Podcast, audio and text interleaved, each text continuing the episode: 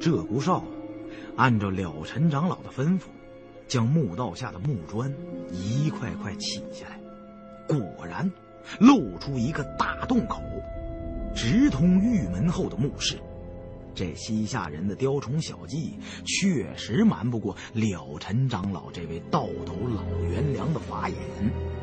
仍然由鹧鸪哨撑着金刚伞在前边探路，三人从地道钻进了墓室。地道中悬挂着一块巨大的黑色石头，像是个黑色的蜂巢。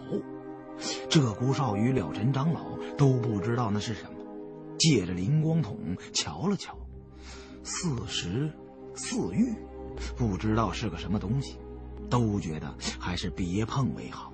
从侧面慢慢的蹭了过去，一进墓室就觉得眼前一亮，六丈宽的墓室中珠光宝气堆成小山一样的各种珍宝，在灵筒的蓝光中显得异样缤纷炫目。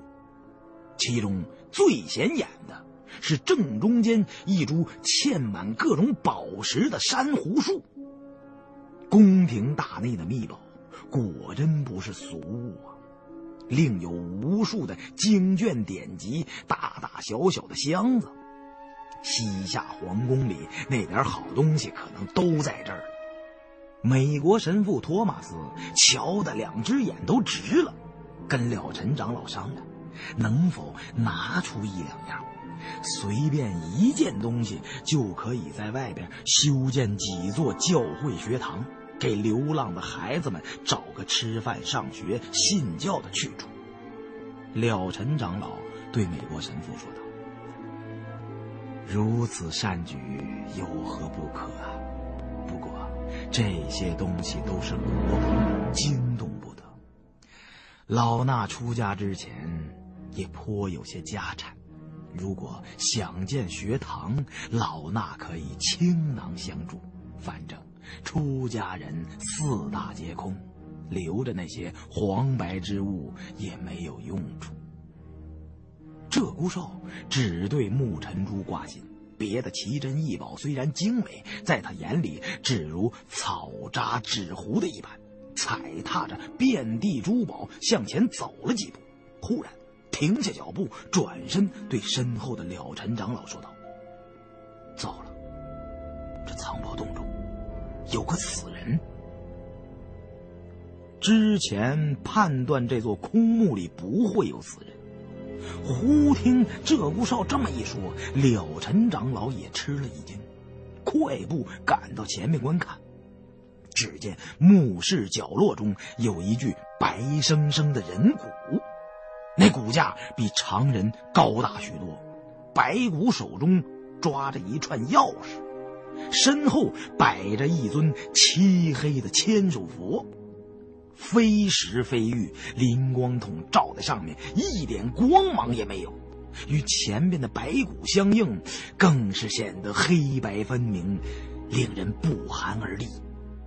廖晨长老见了这等情形，心中一沉。大事不好啊！今夜月逢大破，菩萨闭眼，所有的法器都会失去作用。如果这西夏藏宝洞中有阴魂未散，我等死无葬身之地了。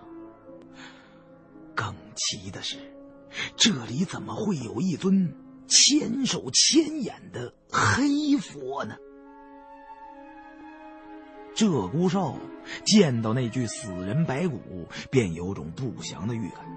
听了陈长老语气沉重，知道非同小可，便问了陈长老：“什么是菩萨闭眼？”了陈长老说道：“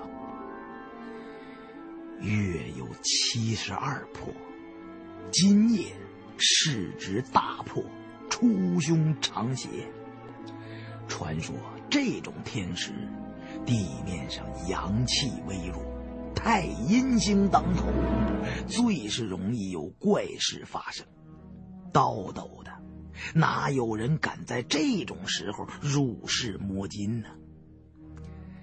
老衲初时以为这是座无主的空墓，想不到里面竟然有具尸骨。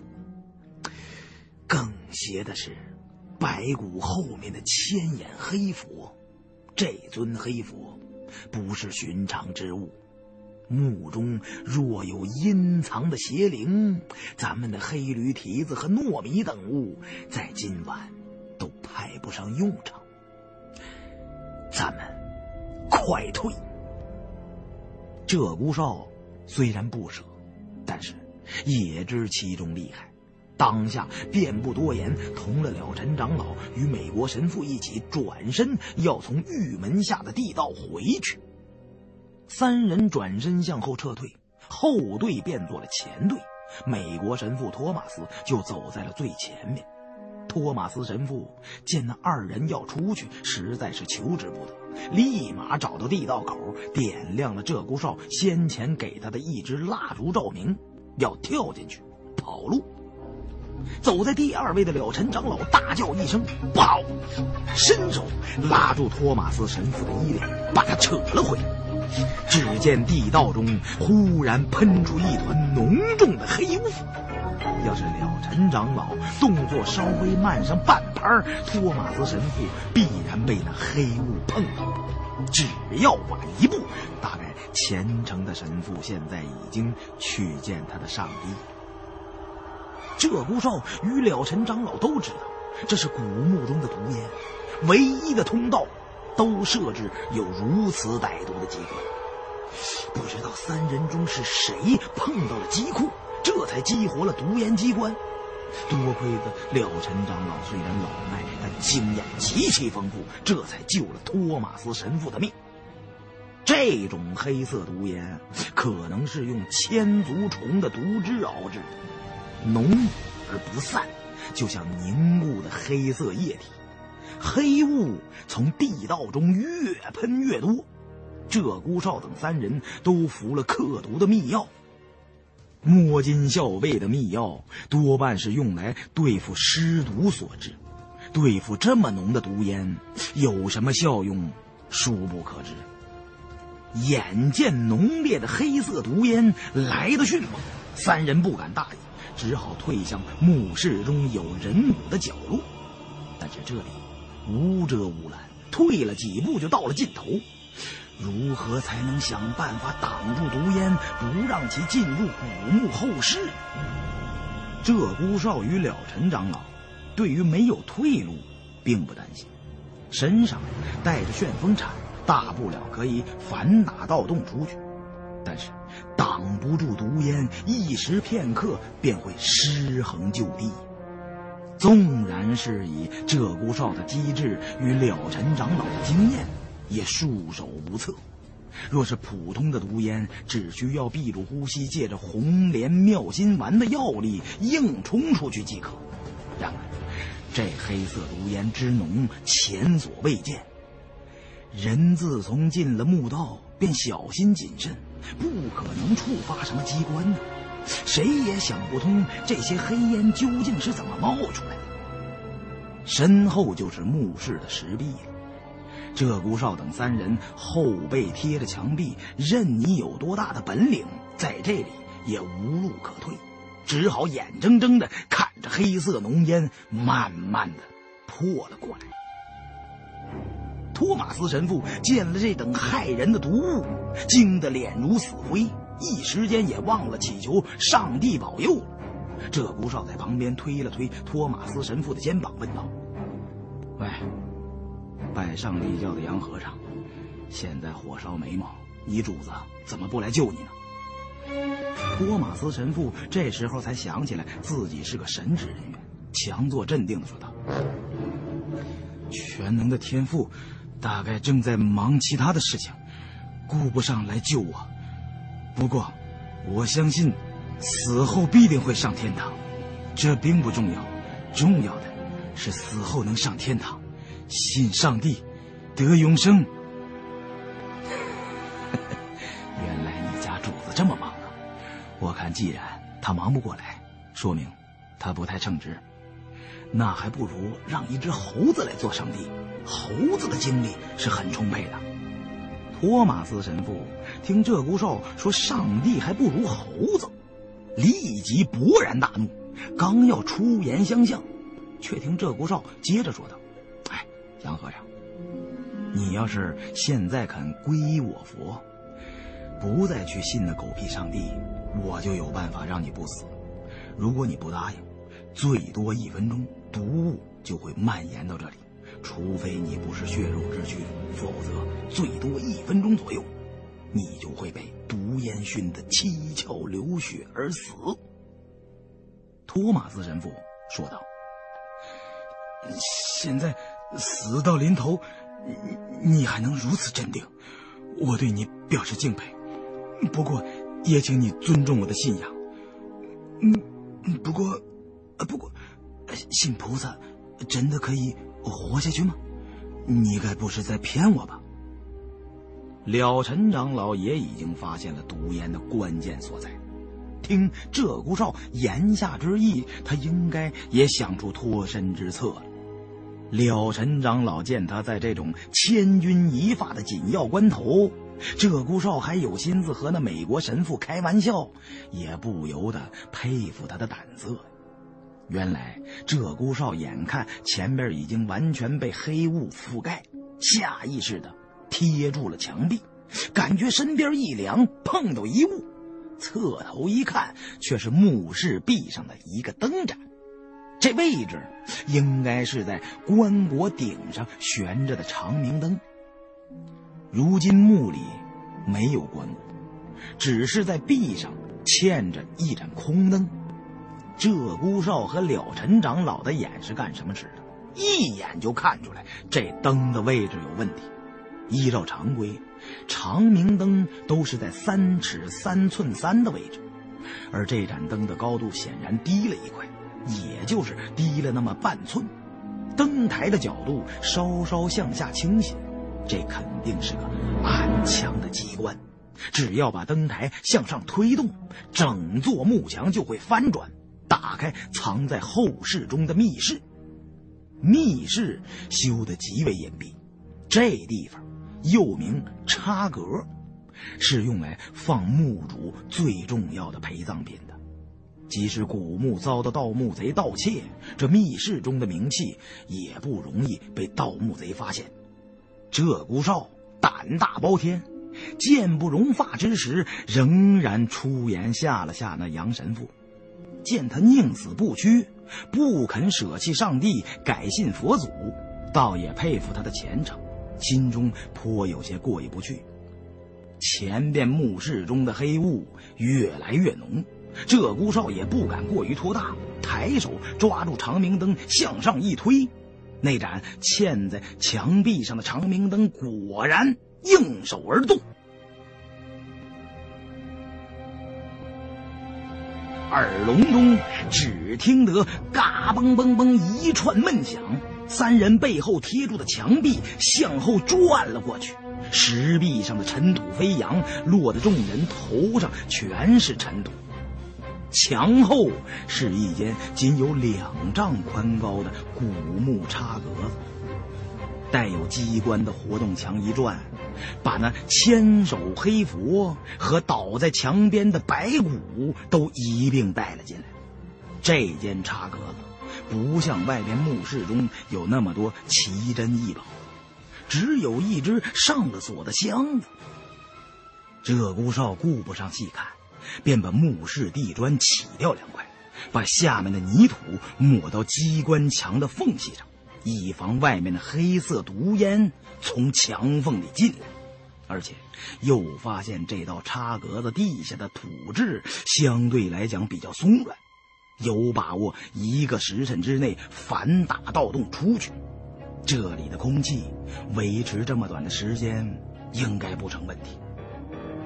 了尘长老到了一辈子都，对于这种狭窄的墓室一点都不陌生。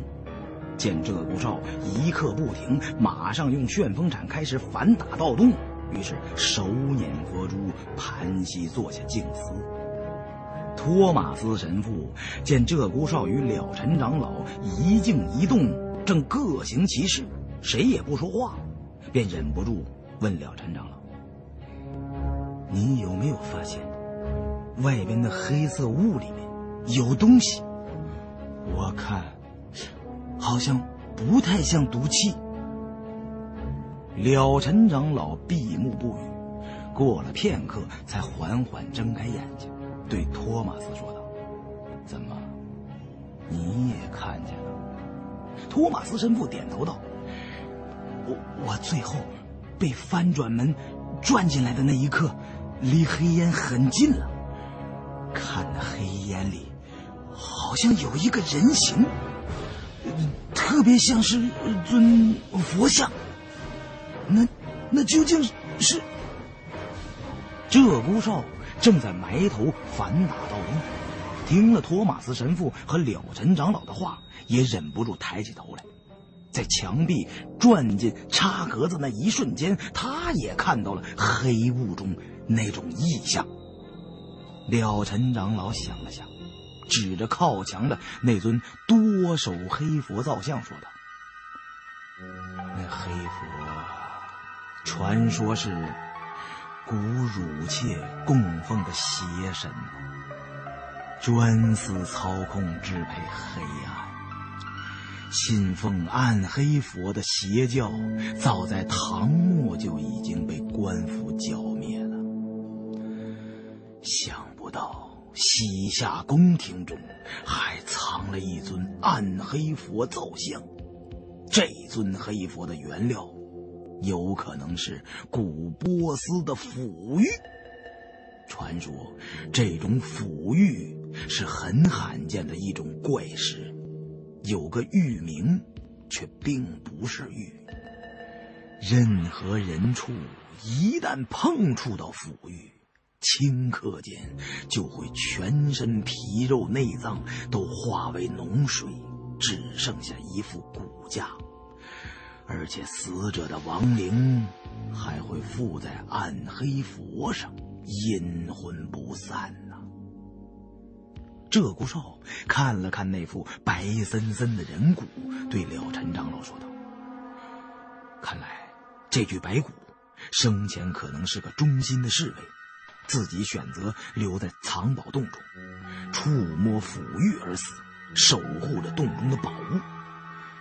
咱们三人遇到突如其来的黑色浓烟，也许根本不是毒烟，而是……”不说下去，大伙儿也都明白是什么意思。了尘长老让鹧鸪哨与托马斯神父千万不要让自己的皮肤接触到黑佛造像，赶紧打穿盗洞离开。若真有黑佛邪灵作祟，这区区一间插格子挡他不住啊！了尘长老想起来。那具人骨手中抓着一串钥匙，便顺手取下。插格子里有个箱子，说不定里面就是木尘珠。这串钥匙是不是有一把是开这口箱子的？不妨开个试试。了尘长老点亮了蜡烛，在这插格子里也用不着寻什么东南角落了，只要能有些许光亮便好。拿起钥匙一试之下，果不其然，其中一把钥匙刚好可以打开箱子上的锁头。鹧鸪哨的盗洞已经反打出一丈有余，上来散土的时候，见了陈长老把箱子打开，也忍不住要看看里面是否有木尘珠，便停下手中的旋风铲，与了尘长老一起揭开箱子。然而箱中只有一块刻满异纹的龟甲。鹧鸪哨满心热望，虽然心理上有所准备，仍然禁不住失落之极，似乎是三九天被当头淋了一盆冰水，从头到脚都寒透了，愣在当场，觉得嗓子眼一甜，哇的吐出一口鲜血，全喷在龟甲之上。廖晨长老大惊，知道鹧鸪哨这个人心太热，事太烦。越是这样的人，越是对事情格外执着，心情大起大落就容易呕血。担心鹧鸪哨会晕倒在地，连忙与托马斯神父一同伸手把他扶住。却在此时，了尘长老发现墙边的那尊黑佛，全身的眼睛不知什么时候竟然全都张了开来，身上的数百只眼睛在黑暗中注视着三个闯入藏宝洞的盗墓者，散发出邪恶怨毒的气息。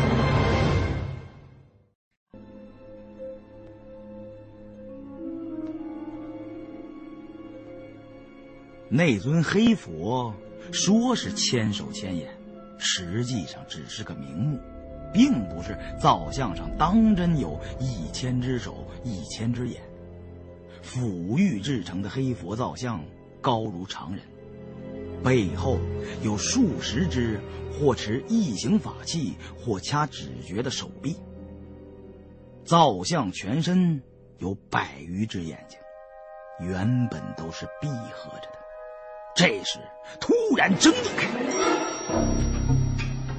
那些眼睛没有瞳仁，却像有生命一般，纷纷不停的在蠕动。托马斯神父被黑佛身上无数蛆虫一样的眼睛吓得手足无措，忙问了尘长老：“这，这是什么？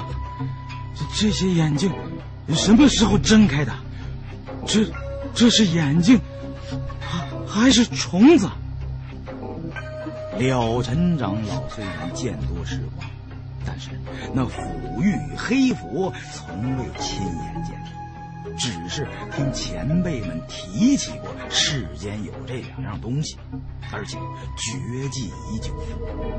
那些前辈也不知道其中究竟，所讲述的内容十分有限。这黑佛中当真浮有死者不散的亡灵吗？否则，黑佛怎么像有生命一样？只见黑佛造像的数百只怪眼中冒出一股浓的像银的黑色雾气，这些黑雾在茶格子中凝聚为一体，借着蜡烛闪烁的光芒，可以看到黑雾的轮廓，模模糊糊的。黑佛造像。这时候，刚吐过血的鹧鸪哨也恢复了神智，见了这恐怖的黑雾，与了尘长老、托马斯神父一样，都是一般的吃惊。古墓中奇怪诡秘的事情一向不少，鹧鸪哨在盗墓生涯中见过很多，很难有什么让他感到惊奇的事。这黑雾实属出人意料，要不是亲眼见到，哪里会相信世上有如此邪门的事情？托马斯神父觉得那就是恶灵，取出一瓶圣水，拔开瓶盖，抬手就泼向了黑雾。那股泼墨般的黑雾原本移动的十分缓慢，见有水泼来，突然迅捷无伦的由中间裂开一个大洞。托马斯神父的圣水就泼了个空，穿过黑雾中的大洞，落在了墓室的地上。黑雾中裂开的大洞，刚好在佛像轮廓的中间，好像是黑佛张开了黑洞洞的狰狞大口，在无声的对着三个人咆哮。鹧鸪哨见黑雾好像惧怕托马斯神父的圣水。便让托马斯神父再泼一些。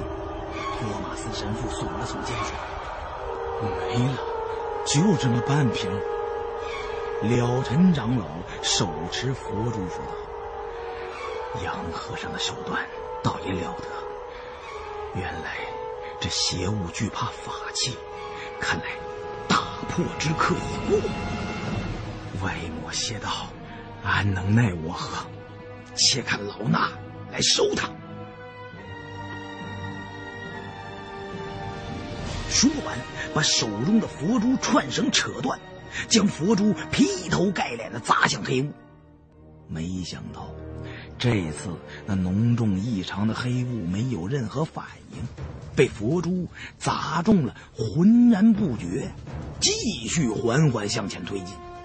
廖晨长老心中暗自呐喊：“这当真怪了！难道我佛无边法力竟然不如西洋圣水？哎，这他妈的是什么世道啊？”鹧鸪哨见了陈长老发呆，连忙拉了他一把。三人被黑雾所迫，不得不向后退避。这种黑雾自腐狱中放出，碰上它就有两种可能：一种是像那具白骨架子一样，全身皮肉内脏即刻腐烂，化为脓水，只剩一副骨架；另一种可能是那黑雾就是了尘长老所说，其中有阴魂作祟，一碰到生人。即被恶灵所缠，不管是哪一样，都是惨不可言。身后已经退到墙角，再无任何退路了。望着缓缓逼近的黑雾，鹧鸪哨心知大限已到，对了尘长老说道：“弟子今日拖累恩师，百死莫赎。”了尘长老刚要对鹧鸪哨说些精妙佛理，以表示自己对生死之事早已超然，却发现面前不远处像堵墙一样的黑雾，不是奔着自己三人来了，而是扑向了另一边墙角的蜡烛而去。摸金校尉对蜡烛有种本能的反应，心中打了个突，这些黑雾。为什么一向蜡烛呢？鹧鸪哨也发现了这一情况。黑雾，了尘长老托马斯与鹧鸪哨几乎异口同声的说道：“蜡烛。”初进古墓之时，鹧鸪哨用的是金刚伞上的灵光筒照明，灵光散发的是种蓝光，是一种冷光源。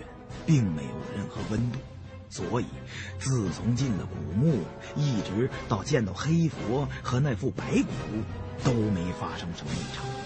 只是想退回去的时候，原本走在最后的托马斯神父就变成走在最前面的人。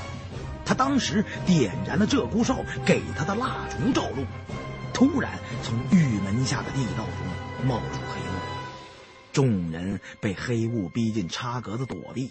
直到了尘长老点了蜡烛照明，打开箱子，那尊多手多目黑佛就突然出现了变化。佛身上睁开了眼睛，冒出了一股股的黑烟。没错，一定是温度。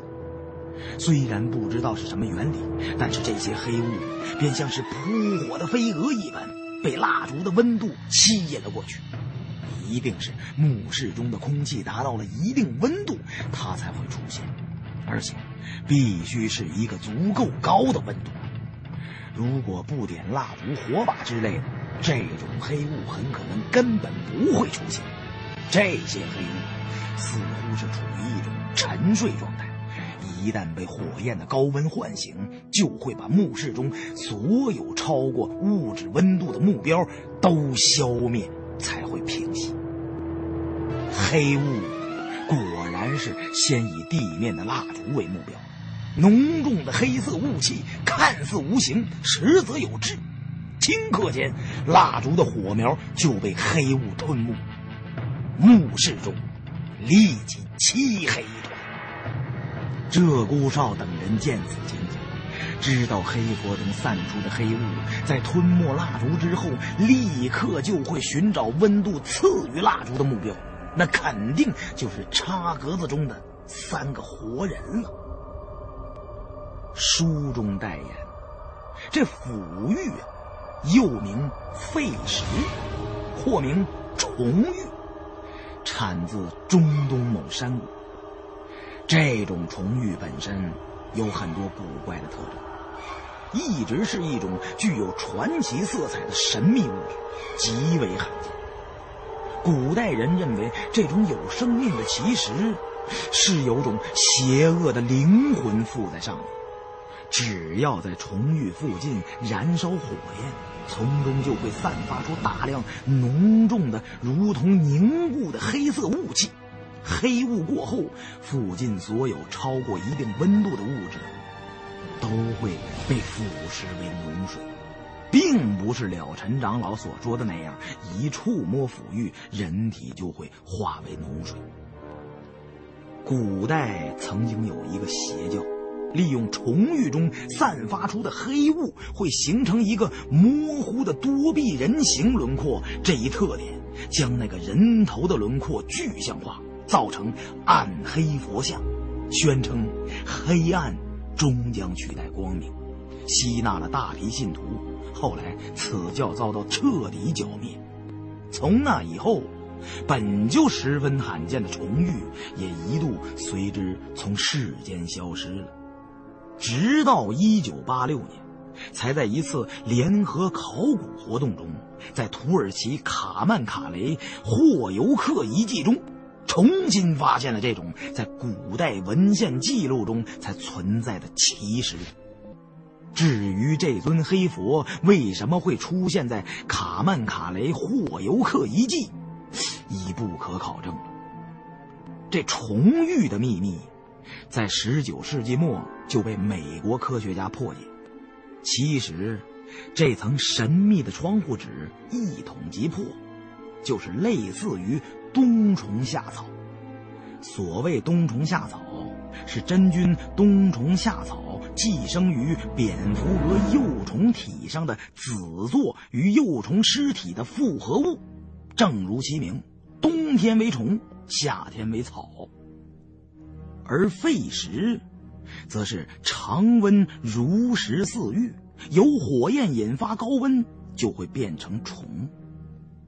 一大团聚集在一起的黑色虫子极为细小，单个的肺用肉眼勉强可以分辨，大批聚集在一起，那就很像黑色的烟雾了。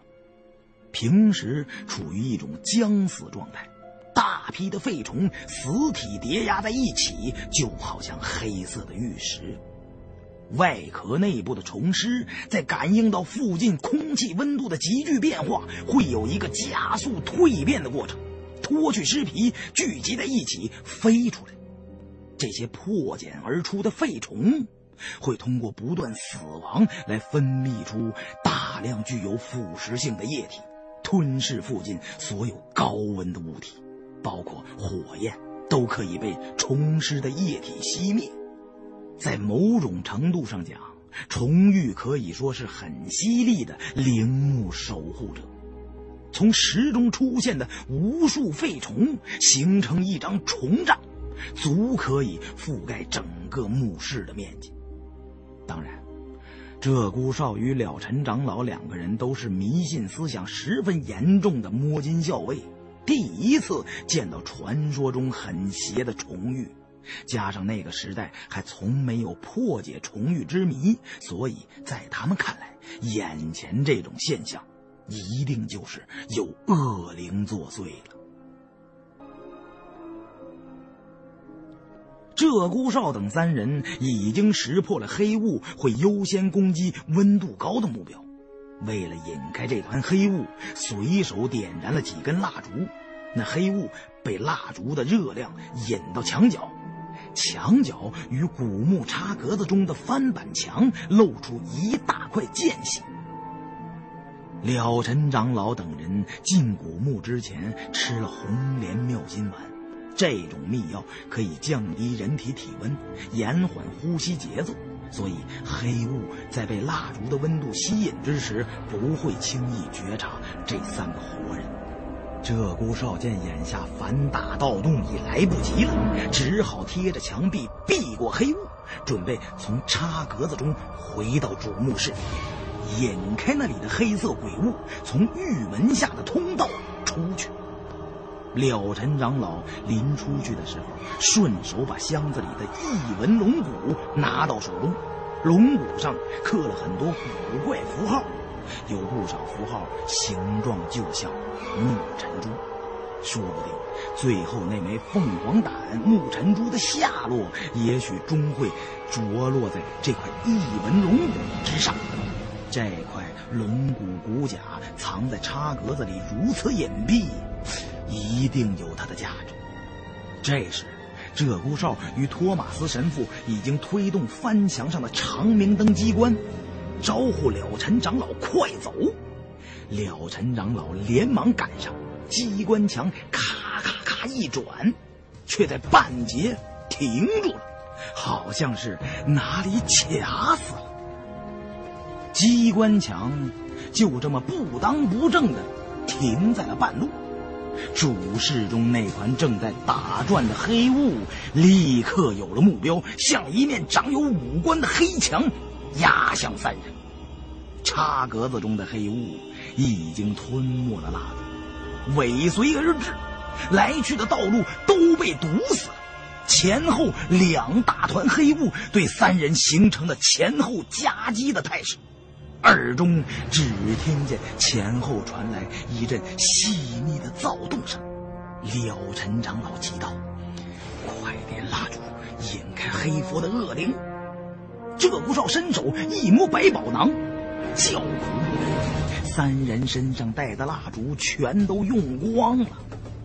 这时，两边浓重的黑雾已经渐渐逼近了。稍稍碰上一点，大概就会变成墙角那具骨架的样子。鹧鸪哨忽然目露凶光，心里起了杀机，想把美国神父托马斯踢出去，然后踩在这杨和尚身上跃向玉门下的地道。了尘长老见鹧鸪哨顶梁上青筋跳动，知道他起了杀心。想拿美国神父托马斯电路，连忙按住鹧鸪哨的手臂。万万不可！难道你忘了老衲一再劝告你了吗？道斗损阴德，手下须留情啊！鹧鸪哨本来心意似铁，但是这些时日追随在了尘长老之侧，听了尘长老灌输禅机。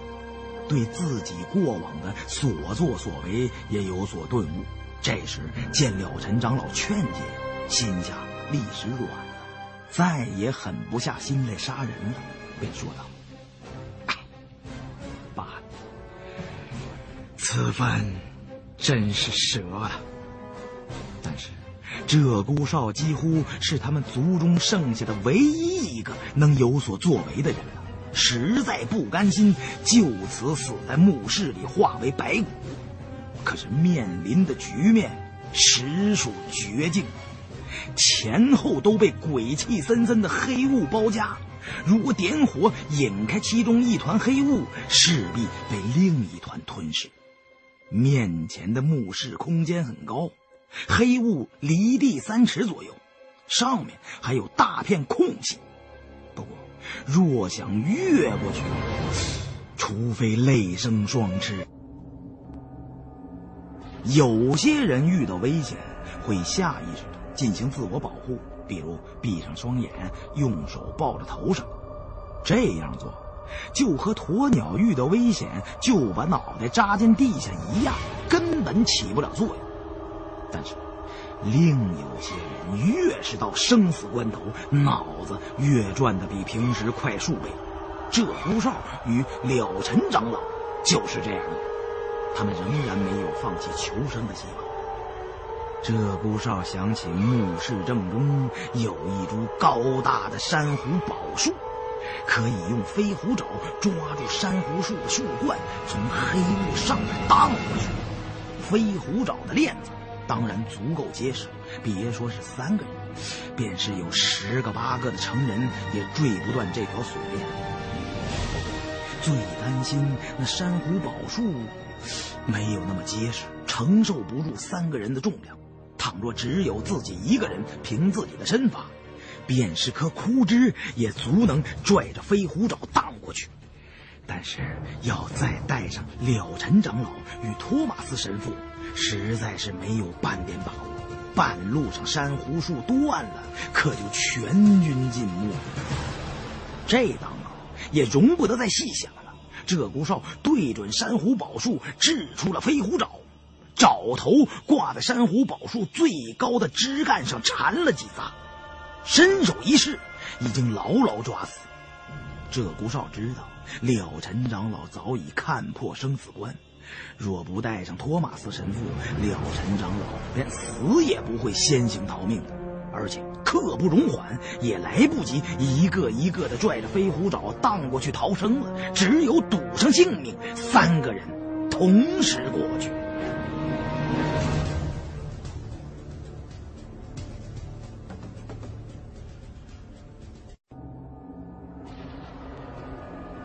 鹧鸪哨拽紧飞虎爪，让了尘长老同托马斯神父也各伸一只手抓住锁链。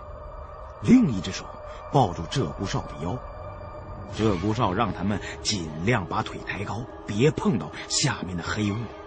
还未等了尘长老与托马斯神父答话，便大喊一声：“去也！”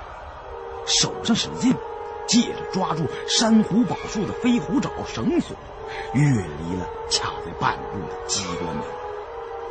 三人双脚刚一离地，身后的两团黑雾。就已经在下面合拢在了一起。托马斯神父吓得闭起了眼睛，想念一句“上帝保佑”，但是牙齿打颤，半个字也吐不出来。拼了命的把双腿抬高，避开下面的黑色鬼雾，心中只想：要是这绳索在半路不断，绝对是上帝的神迹。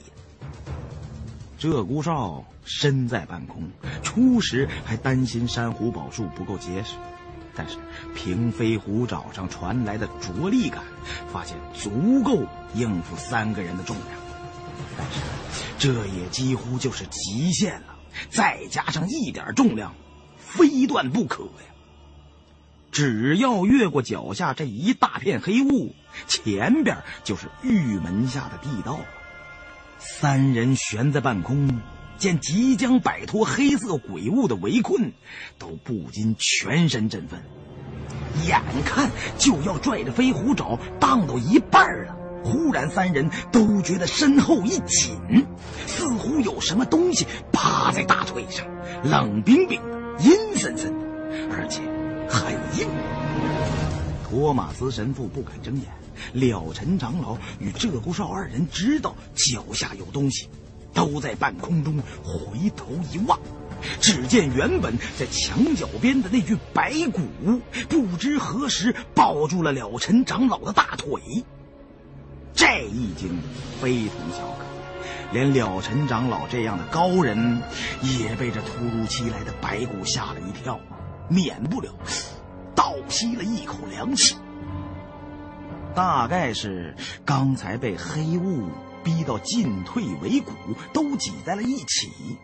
拽着飞虎爪从机关门那里荡开的时候，了尘长老一脚踩中了白骨的胸腔，把他的肋骨踩断了，别住了脚踝，把那具人骨也带到了半空，这才感觉到不对。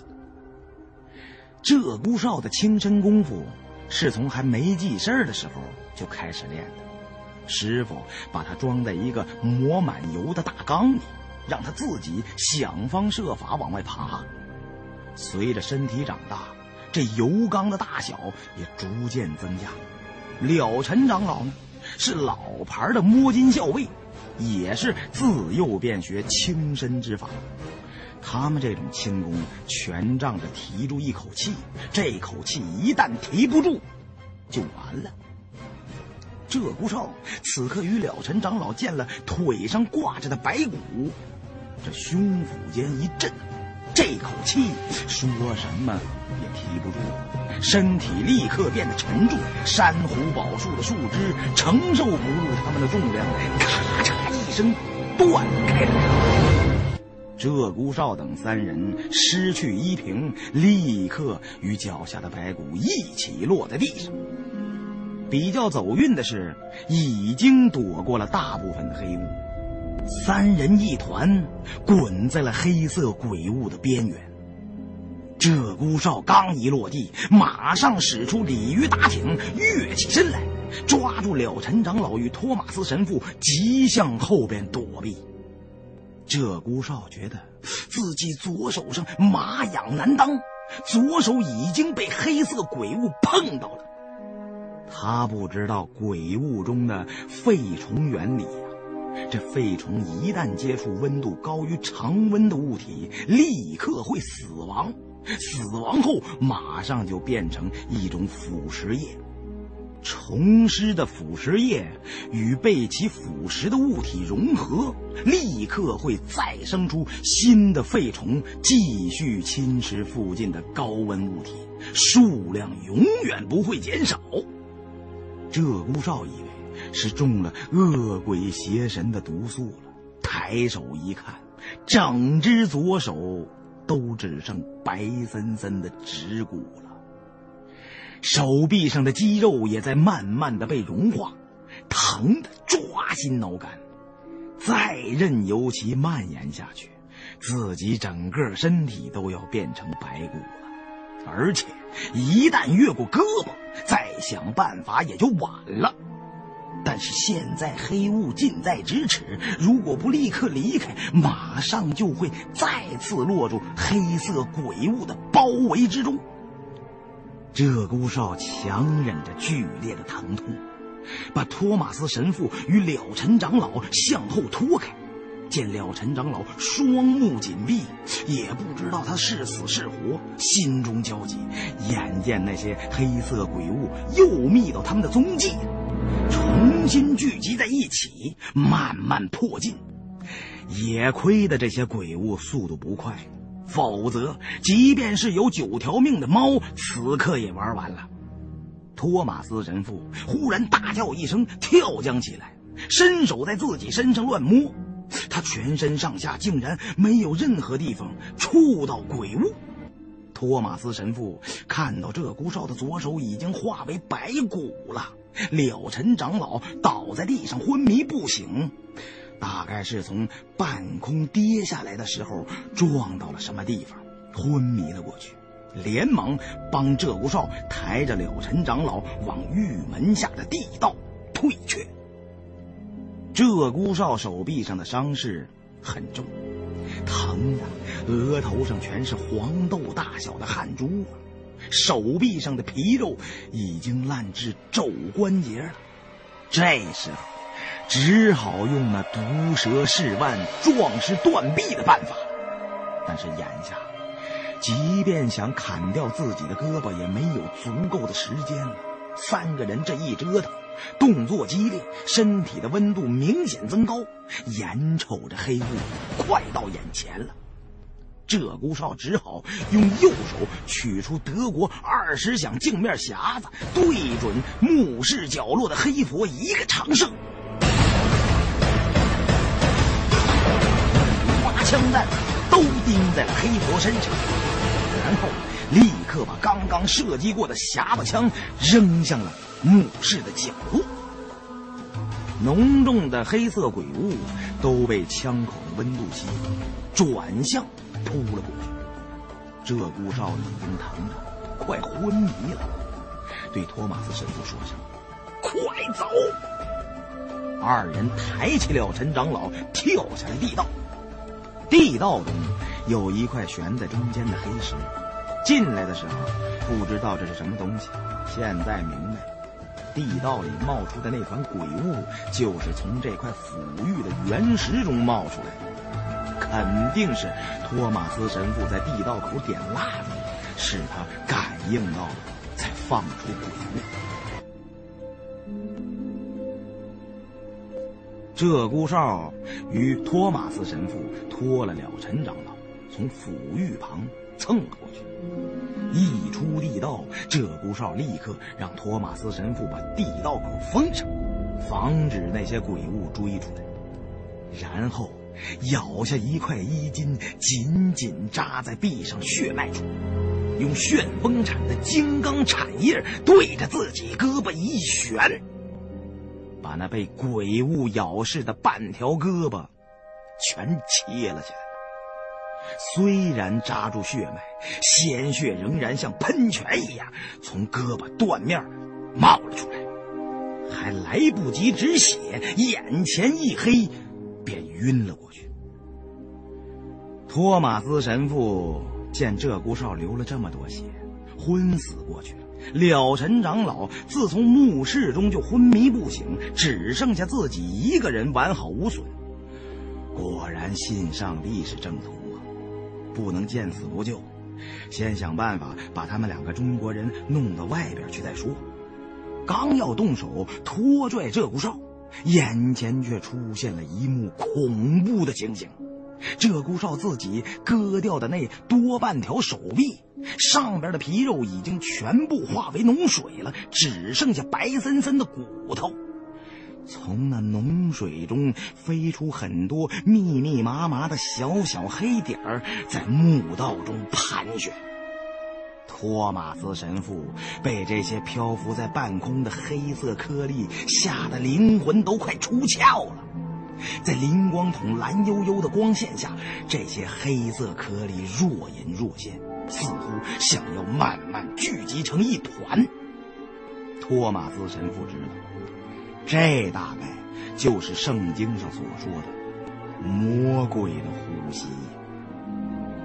怎么样才能对付魔鬼的呼吸呢？圣经上好像写了，用圣水、圣饼，还是用十字架？糟糕，这时候一时半会儿想不起来了。这托马斯神父暗自的责怪自己没用啊，被撒旦的使徒吓破了胆了。现在死了也没脸去见天父啊，必须拿出点作为神父的勇气来。托马斯神父想尽办法让自己冷静下来，想到这狗娘养的魔鬼呼吸喜欢温度高的东西。但是现在身上没有什么火柴、蜡烛之类的道具了，如何才能引开这些邪恶的黑雾呢？上帝保佑，这些魔鬼的呼吸并不太多呀。托马斯神父猛然间想到，他们好像惧怕圣水之类的液体，可是身上没有水壶，不知道吐口水管不管用。撒尿的话，又恐怕尿液是有温度的。这一时间转了七八个念头，都没有什么用处。面对着已经凝聚成一团的黑雾，托马斯神父心急如焚。这时，只听身后有人轻哼了一声，转头一看，却是鹧鸪哨苏醒了过来，急忙上去扶住他。指着那一小团的黑雾，紧张的话也说不出来了。鹧鸪哨刚才是疼晕了过去，流了不少血，面色惨白。多亏自己提前扎住了血脉，现在血已差不多止住了。要是等着托马斯神父这个笨蛋来帮忙的话，此刻早已死了多时了。鹧鸪哨被托马斯神父一扶住，神智就恢复了七八分。见白玉拱门前飞舞着一小团黑色的鬼物，正循着人血的温度要向自己逼近过来，连忙取出另一把枪，拨开机头，对准玉门上的铜锁，就是一枪啊！先前了尘长老与鹧鸪哨已经探得明白，玉门上的铜锁是连心锁。一旦受到外力接触，引发了里边的机关，就会使玉门两侧的门洞中放出暗器。这种门洞型的机关，大敞四开，不会是小型暗器。以鹧鸪哨的经验判断，应该是滚石流沙一类的大型机关。目前只有借助外力堵上一把了。如果门洞中放出的是毒烟，那就大家。同归于尽。倘若是木桩流沙一类的，可以利用它们挡住洞口的鬼物。好不容易逃到这里了，终不能最后眼睁睁的被这碰不得摸不得的鬼物害死在这墓道里吧？这子弹呢，击中了铜锁，触动了连心锁中的机关。只听得两侧的门洞中轰隆隆巨响，震耳欲聋啊！无数的流沙像潮水一样倾泻了出来。说时迟，那时快。从鹧鸪哨开枪击中铜锁，到两侧的洞中喷涌出大量的流沙，总共不到几秒钟的时间，那片鬼雾完全被流沙埋住。流沙越喷越多，如果这时候是站在玉门前开锁的人，任你是三头六臂，也必定躲闪不及，一瞬间就会被两道流沙冲倒，活活埋在下面。鹧鸪哨与托马斯神父拖拽着了尘长老，拼命的往墓道外面跑，也无暇去顾及身后的情况，只听见流沙激烈的倾泻，多半条墓道都快给填满了，才止住。跑出了墓门，在树井中站定，这才有机会喘口气儿。鹧鸪哨把云南白药撒在断臂处，多半截胳膊算是没了，以后也别想再倒斗了。想到这里，觉得胸口发闷，又想要吐血，急忙又吞了两颗红莲妙心丸，延缓血流的速度。鹧鸪哨最为担心的便是了尘长老的伤势。人家是为了自己才大老远的跑到黑水城来，这要是连累了老和尚的性命，罪过可就大了。于是与托马斯神父一起把了尘长老扶了起来，查看他的伤势。托马斯神父拖着了尘长老的后背，谁想到用手一扶后背，见满手都是血迹，惊叫了一声：“哎呀，是血！”老和尚受伤了。从墓室到树井，三人一路奔逃。鹧鸪哨与托马斯神父谁也没顾得上看了尘长老到底伤在哪里了。这时候才明白，原来珊瑚宝树折断的时候，了尘长老跌在地上，他脚下挂着一具人骨，也一起跌得散了架。其中一根折断的骨头从了尘长老后背刺了进去，这下扎破了肝脏，伤得极深，九成九是救不得了。鹧鸪哨把身上带的云南白药全倒在了了尘长老后背的伤口上，却都被鲜血立刻冲掉。鹧鸪哨。束手无策，心中难过，止不住垂下泪来，取出百宝囊中的北地玄珠，放在了尘长老的鼻前，用手指一搓，捻出一点消食粉末，想把了尘长老救醒，听他临终的遗言。了尘长老的鼻腔被消食一呛，咳嗽两声，悠悠醒转。见鹧鸪哨。与托马斯神父都双目含泪，在旁边注视着自己，便自知命不久长，一把握住鹧鸪哨的右手，对鹧鸪哨说道：“老衲马上就要舍去这身臭皮囊了，你们也不用难过，只是，只是有些话你需记住。”鹧鸪哨垂泪点头，听了陈长老继续说：“老衲早已金盆洗手多年，不再算是摸金校尉了。身上这枚摸金符，也一并交付于你。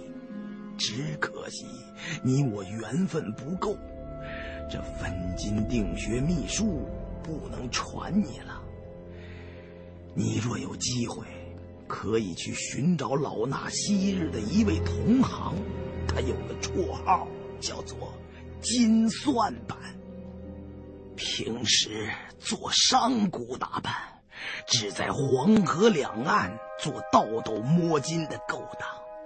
此人最善星象、风水、术数一类。近代能与他相提并论的，只有晚清时期的阴阳风水汉龙高手张三链子。不过，那张三爷早已作古了。到了现如今，分金定穴之术，除老衲之外，天下再无人能与金算盘齐右了。你拿着老衲的摸金符去找金算盘，他一定能帮你。另外，这块龙骨上刻有凤凰胆的标记，又藏在西夏藏宝洞最深处，里面可能有极其重要的线索，说不定可以给寻找木尘珠提供一些参考。鹧鸪哨心想，自己左手都没了，这辈子恐怕别想再倒斗了。就算知道了木尘珠在哪儿，恐怕也取不到了。眼见了陈长老呼吸越来越弱，想对他说几句话，却哽咽着张不开嘴，只是咬住嘴唇，全身颤抖。了陈长老用尽最后的力气说道。你需谨记，绝不可以再随便开杀戒。道斗损阴德，手下须留情。老衲，老衲这便去了。说完之后，一口气倒不上来，就此撒手西去。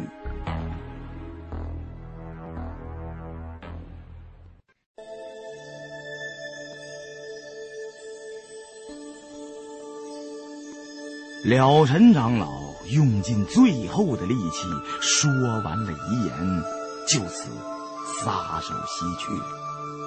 鹧鸪哨跪倒在地，不停的给了尘长老失身磕头。托马斯神父死说活劝，才把鹧鸪哨拉了起来。这树井中不是久留之地。二人携带着了尘长老的尸身，爬回通天大佛寺的宝殿之内，就于佛祖宝像面前，把了尘长老的尸身焚化了，这才挥泪离去。从那以后的几年中，鹧鸪哨按照了尘长老的遗嘱，到处寻找那位出没在黄河两岸山陕之地的摸金校尉金算盘。然而，踏遍了各地，全无此人的踪迹。从西夏藏宝洞中带出来的异文龙骨，也请很多饱学之士看过，无人能够识得其中写的究竟是什么内容。当时的世界恰逢乱世，空气间正酝酿着一场席卷天下的巨大战争。鹧鸪哨。受到美国神父托马斯的帮助，把亲眷都移居到了遥远的美利坚合众国。鹧鸪哨心灰意懒，就在美国田纳西州隐居起来，不理世事。扎格拉玛人本来在四十岁后身体就会逐渐衰弱，血液中的铁元素逐渐减少。十余年后，血液逐渐变成黄色，名为固态，才会受尽折磨而死。很多人承受不住这种痛苦，最后都选择了自杀。但是这种症状离鬼洞越远，发作的越慢。在地球另一端的美国，时间向后推迟了二十年。随后的中国战火连绵。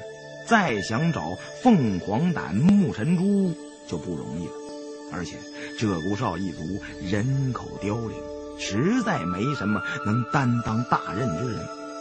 鹧鸪哨心也冷了，心想：大概再过百余年，这最后的几条血脉就都断了，这个古老的部族也就完了。这些事儿后来被鹧鸪哨的女婿。山瑞阳的父亲杨玄威知晓。杨玄威不仅喜欢考古，而且更热衷于冒险。为了想办法救自己的妻子和女儿，他决定展开行动。这杨玄威年轻的时候就研究西域文化，不过他研究的范围是汉唐时期，也就是西域繁荣达到最顶峰的这一个阶段。西域早在四千五百年前就已经有若干次文明出现，扎格拉玛绿洲就是其中一支。后来发现的小河墓葬群也有着四千年历史的古老文明，所以杨玄威对扎格拉玛山精绝国之前的事所知有限。他估计在精绝国的鬼洞中一定有某种重要的线索。而且杨玄威是认定科学掌控一切的那种人。此时正赶上中国改革开放，兴起了第二波沙漠科考热潮。借着这场东风，杨玄威顺利的组成了一支职业探险队。没想到，自从进入沙漠之后，就从此一去不返。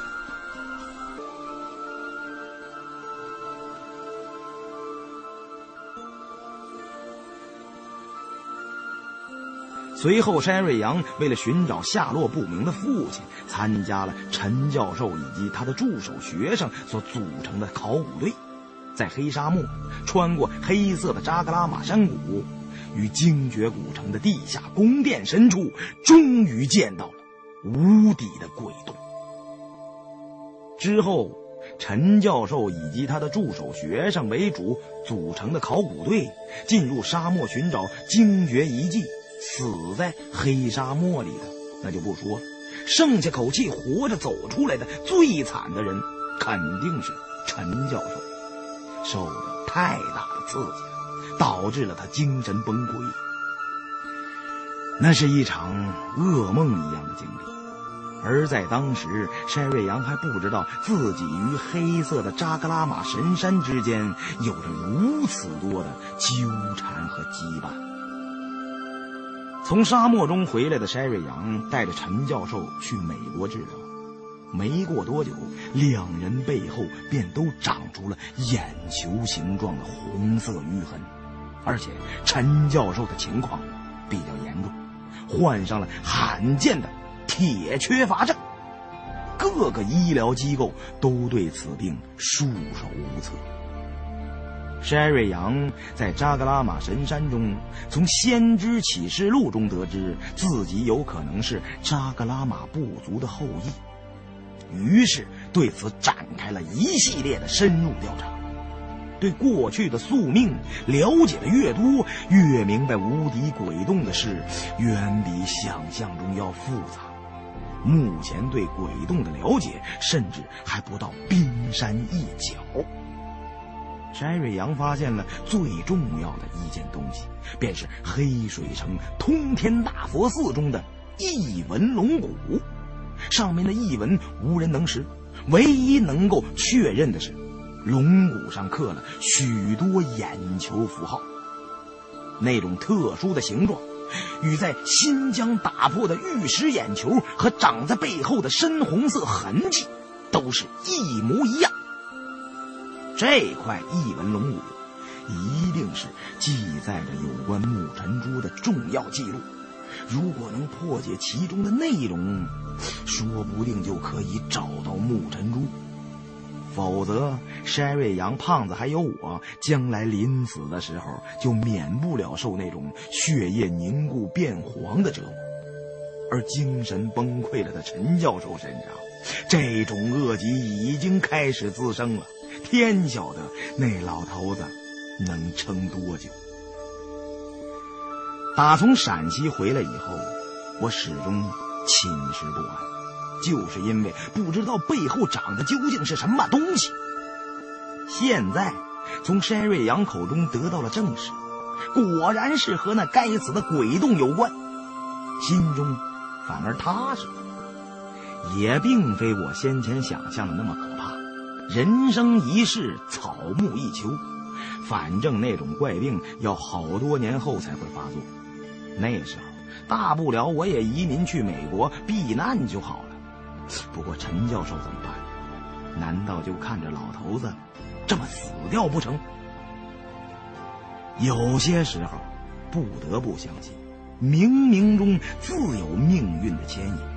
恰好我在不久前曾在古兰县得知，这孙教授曾经破解过这种龙骨天书，天书中的内容绝对保密，孙教授一个字不肯泄露。而且，目前掌握天书解读方法的全世界恐怕暂时只有孙教授一个人。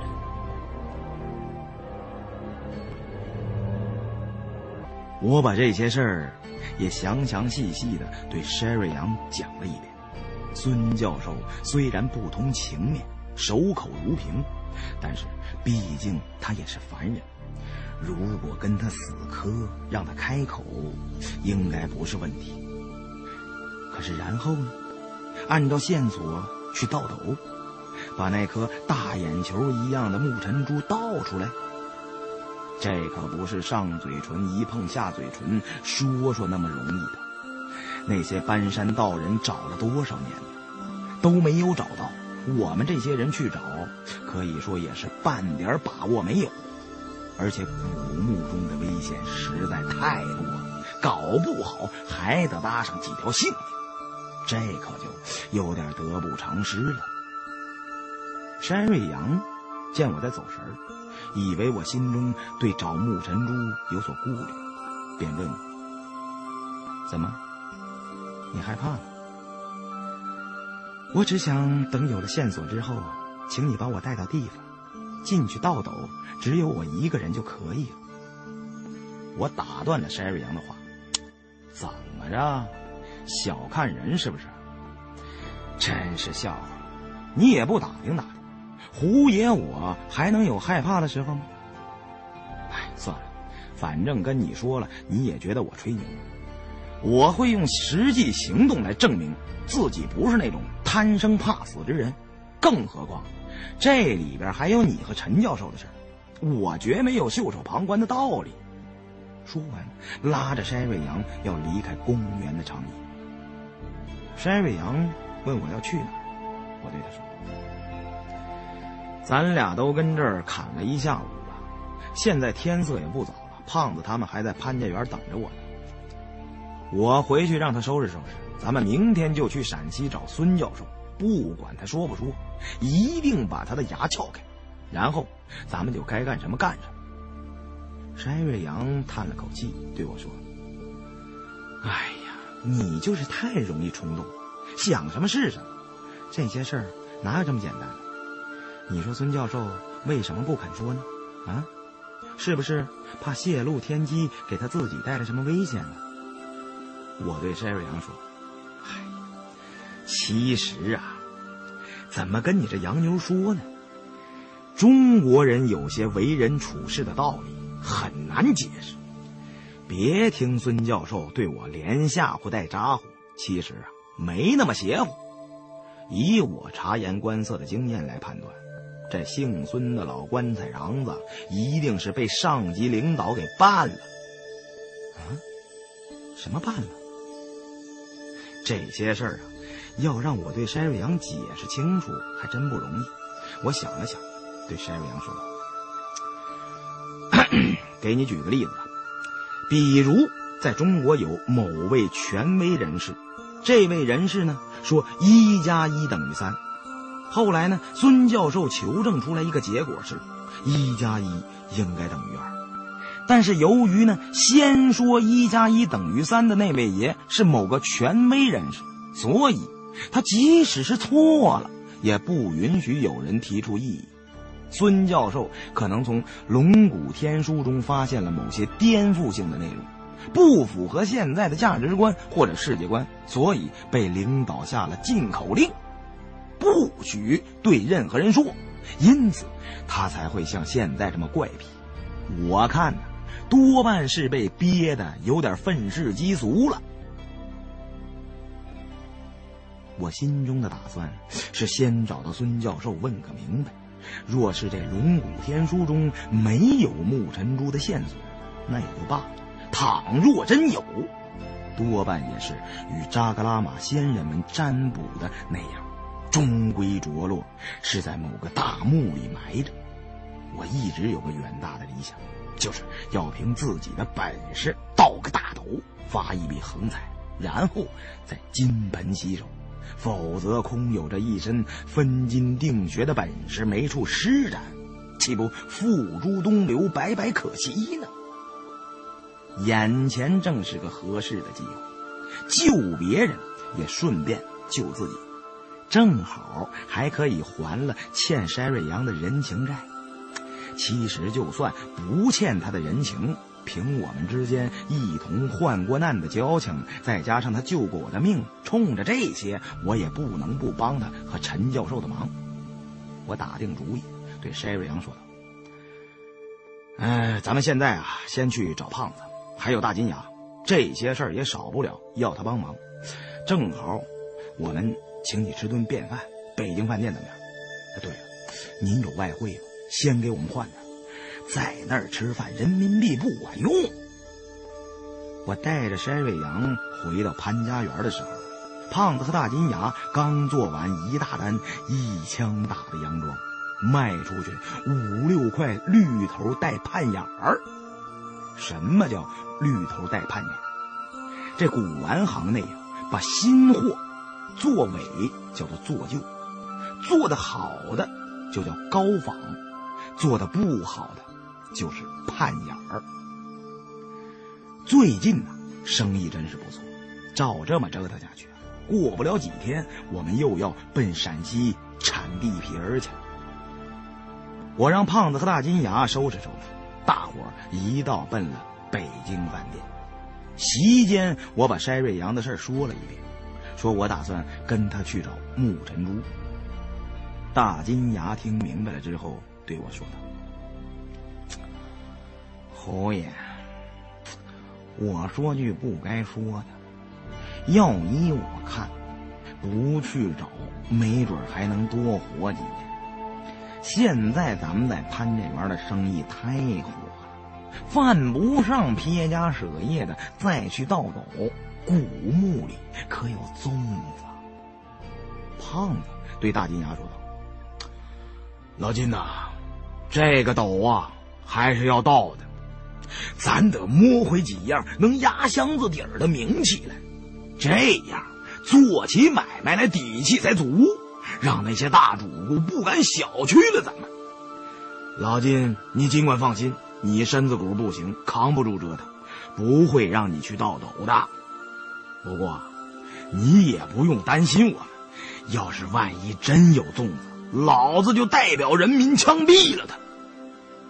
我也学着领导人的四川口音对大金牙说道：“是啊，老金，不要怕他们这些坛坛罐罐的，也不要去计较一城一地的得失。我们今天之所以放弃这个地方，正是因为我们要长久的保存这个地方吗？”大金牙听罢，呲着金光闪闪的金牙一乐，对我们说道：“ 行，我算服了二位爷了，拿得起放得下呀，轻生死重情义，真是汉子。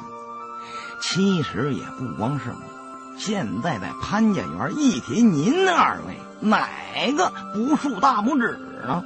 都知道是潘家园有名的惯卖香油户，不缴银税，许进不许出，有来无往的硬汉呢。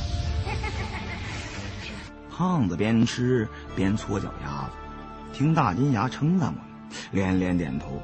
听到后来觉得不对劲儿啊，便问道：“我说老金，你是夸我们呢，还是骂我们呢？啊，我怎么听着不对呢？”大金牙急忙对胖子说道：“愚兄可没这个意思。”我见山瑞阳在一旁低头不语，满面愁容，容颜之间很是憔悴。我知道他是担心陈教授的安危，觉得我和胖子大金牙凑到一块儿说不了正事儿。说着说着就砍开了。于是赶紧对大金牙和胖子说：“好了好了，咱们也该说些正经事儿了。嗯，我把咱们今后的任务呢布置一下。我说，这位王凯旋同志，这是高级饭店，请你在就餐的时候注意点礼貌，不要边吃边用手抠脚丫子，这成何体统？”胖子漫不经心的对我说。搓脚气搓的心里头舒服啊！再说了，我爹当年就喜欢一边搓脚丫子一边吃饭抽烟，这是革命时代养成的光荣传统啊！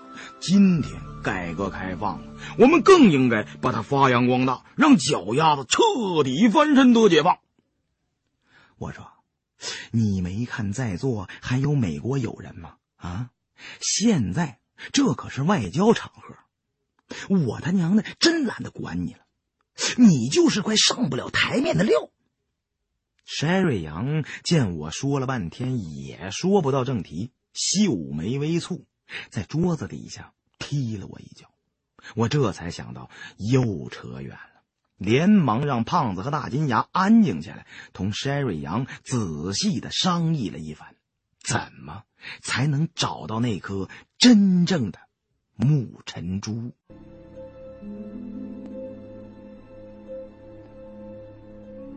别看胖子平时混不吝，什么都不放在心上，这要说起找宝贝、摸名气的勾当，他现在比我都来劲。当然，也怪不得他，眼睁睁这是真来钱呢。既然是去倒斗。不管能不能找到木尘珠，那古墓里价值连城、陪葬品是少不了的。所以现在胖子也认真起来了。大金牙更是格外热心，又不用他去倒斗，但是既然参与进来了，名气少不了分他一份。我之所以拉大金牙入伙，是因为大金牙人脉最广。在黑市上手眼通天，几乎没有搞不到的东西。道道需要的器材装备都免不了要让他去上货。四个人你一言我一语商议了大半天，最后决定要找木尘珠，必定要先从刻满天书的这块异文龙骨入手，拿这拓片到陕西去找孙教授。死活也要套出这异文龙骨中究竟记载着什么内容。去陕西古兰，越快越好。山瑞阳和我两人明天就立刻动身，把黑水城通天大佛寺中的这块异文龙骨查他个底儿掉。由于胖子有恐高症，坐不了飞机，所以就让胖子留下来同大金牙采买各种装备。山瑞阳把了尘长老遗留下来的摸金符给了我，我喜出望外，这回到起斗来，心中更有底儿了。而且现在三个人每人一枚正宗的摸金符，看来上天注定要我们三人同心合胆，结伙去盗斗了。另外，山瑞阳还把他外公留下的一些摸金校尉的器械。也都一并带来了，包括金刚伞、捆尸索、探阴爪、旋风铲、寻龙烟、风云果、软尸香、摸尸手套、北地玄珠、阴阳镜、墨斗、桃木钉、黑折子、水火鞋等等等等，还有摸金校尉制造各种秘药的配方。这些摸金校尉们千百年来依靠经验与技术制成的器械，对我们来说都是宝贝中的宝贝。有很多我只是听说过，从来没亲眼见过的家伙。有了这些传统器物，再加上让胖子与大金牙置办我们惯用的一些装备：工兵铲、狼眼手电筒、战术指北针。伞兵刀、潜水表、防毒面具、防水火柴、登山盔、头戴射灯、冷烟火、照明信号弹、固体燃料、睡袋、过滤水壶、望远镜、温度计、气压计、急救箱、各种绳索、安全栓。有了这些，不管去哪儿都差不多足够应付了。如果环境特殊，需要一些特殊的器材，可以再进行补充。这工兵铲最好能买到我们最初用的那种二战时期装备德军山地师的。如果买不到的话，美国陆军的制式也可以。伞兵刀只买苏联的，俄式的我们用着很顺手，因为各种伞兵刀性能与造型都有差别，割东西或者近战防身，还得是苏联幺零六近卫空降师的伞兵刀用着最顺手。有了这些半工具半武器的装备，不需要枪械也没问题。不过，以往的教训告诉我们，我们的失败。常常是由于轻敌，刀斗这行当，经验远比装备重要。没有足够的经验和胆略，就算是武装到牙齿，也照样得把小命送掉。从黑风口野人沟，到沙漠中的精绝古城，再到龙岭中的墓中墓，虽然野人沟的墓只是个落魄的将军墓，精绝古城那次有考古队的人跟着。不能算是盗斗，龙岭中是处空坟，但是这三次深入古墓的经历，可以说都是极其难得的经验。不过，大型古墓都是古代特权阶级的人生中止符，对于古人来讲意义非常。古墓里面。往往除了铜棺铁椁，还要储水积沙，处处都是机关，更有无数意想不到的艰险之处。所以，事前的准备必须万全，尽量把能想到的情况都考虑进去。众人商议已定，各自回去休息。第二天一早，分头行动。我跟山瑞阳一起兼程赶到了西安。然后搭车前往孙教授带领考古工作组驻扎的古兰县，却没想到，在古兰县又发生了意外。孙教授已经离开了古兰县招待所。孙教授常年驻扎在古兰，负责回收各种有关古文字的出土文物。他要是不在县城，肯定是下到农村去工作了。那想找他，可就很难了。嘿，没想到事先计划好的第一步就不顺利。老刘头说：“孙教授他们也就刚去了石碑店半天，离古兰县城并不远，但是那地方很背，没去过的人不一定能找到。他就想着找个人带我们去。”于是喊过来街上一个约莫有十岁大小的憨娃，那是他外孙子。平时呢跟父母在河南，每年学校放暑假了，都到古兰县来玩。这石碑店离县城很近，这小子经常去那边玩。老刘头招呼那孩子：“二小，别耍了，带你叔和你姨。”去趟石碑店，他们要寻那位考古队的孙教授。二小的脑袋剃了个瓜皮头，可能刚跟别的小孩打完架，浑身上下全都是土，拖着一行都快流过河的青鼻涕。见老刘头让他给我们带路，就引着我和沈瑞阳二人去石碑店。到石碑店的路。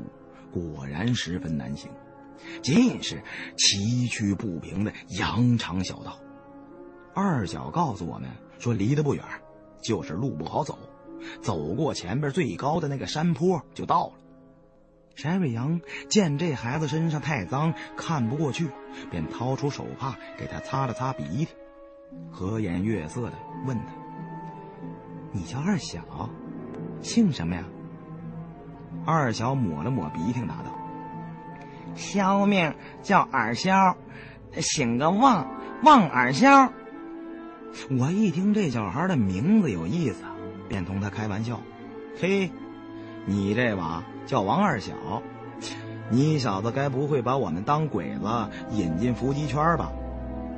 王二小傻乎乎的对我说：“说，啥是伏击圈了？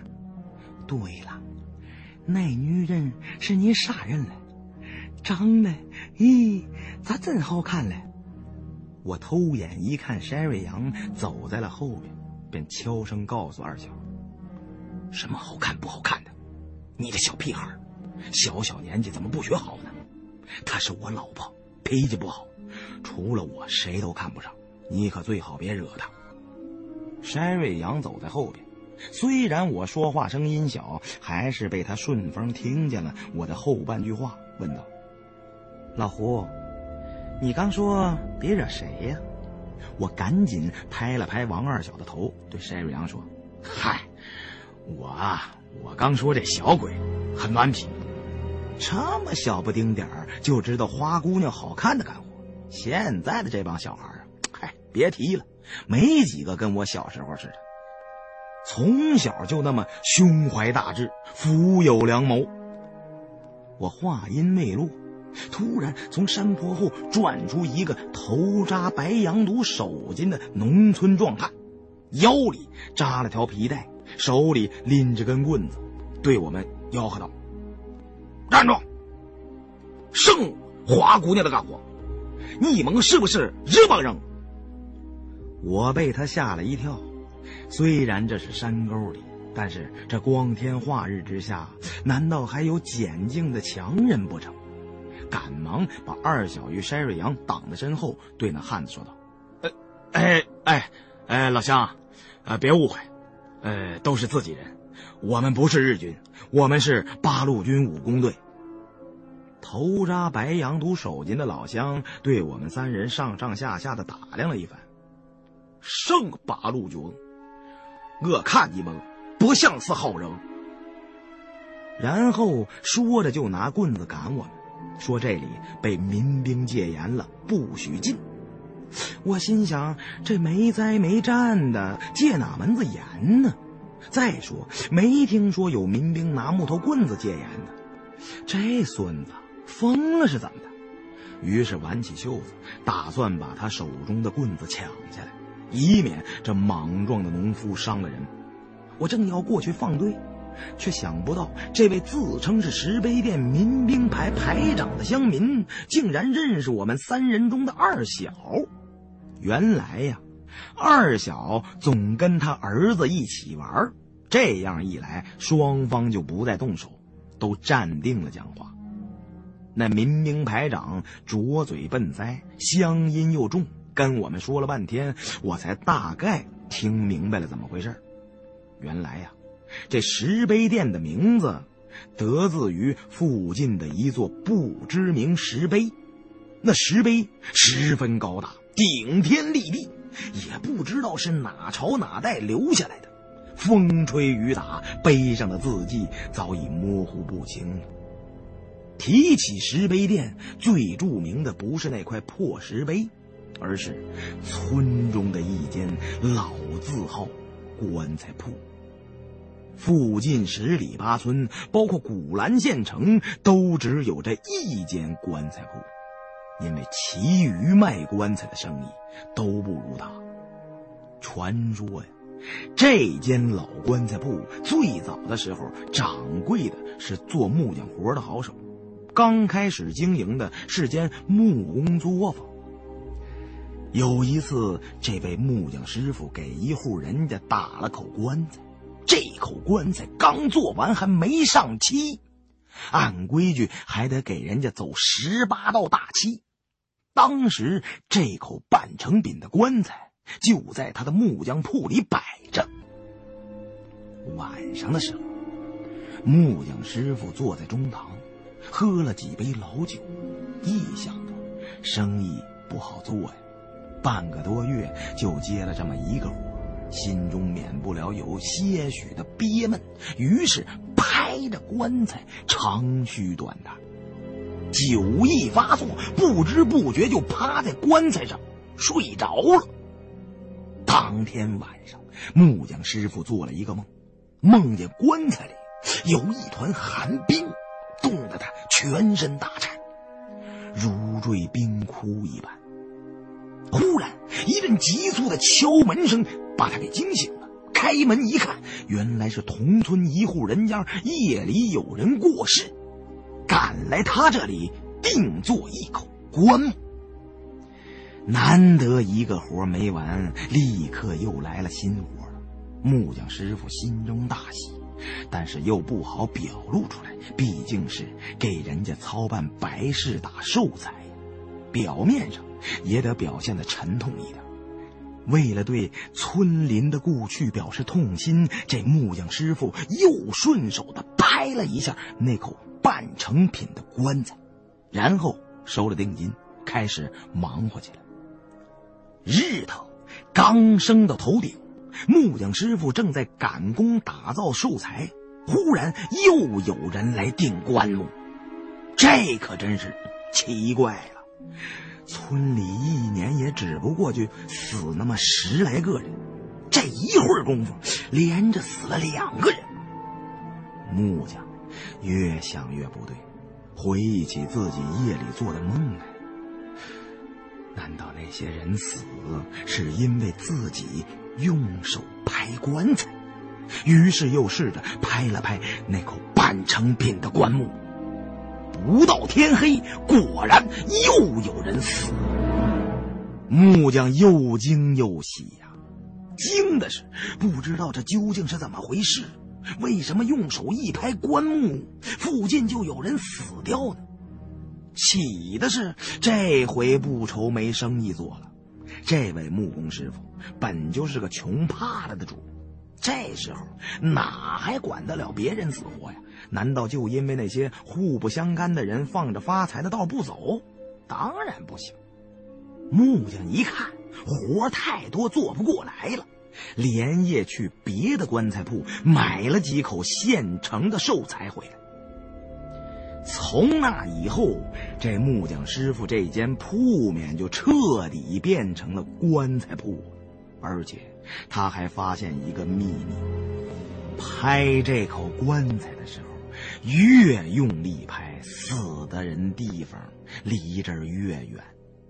这死人钱是很好赚的，他越赚钱越多，心也就越黑，把附近所有的棺材铺都吞并了。只要拍打两下那口半成品的棺材，就等着数钱了。但是也不敢拍起来没个完呢。谁知道这里边究竟是怎么回事这个秘密也从没被他泄露过。但是没有不透风的墙，这些事儿还是被大伙知道。但是这种捕风捉影的事很难说。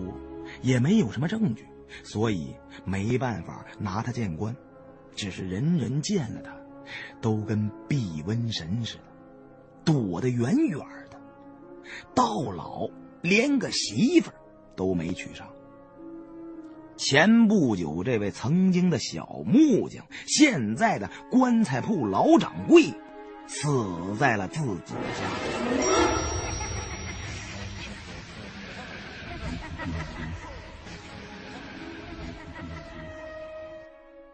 人们发现他尸体的时候，已经烂得臭气熏天了。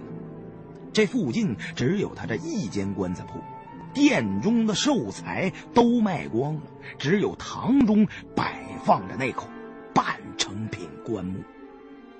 村里人想起那些风言风语，也都提心吊胆。但是村委会不能不管，总不能任由棺材铺老掌柜烂到家里。这天气正热，万一起了湿温，可了不得。虽然当时实行了火葬，但是农村土葬的观念仍然是根深蒂固。于是村长找了几个胆大的民兵，用编织袋兜了尸体，准备放进棺木中下葬。没想到。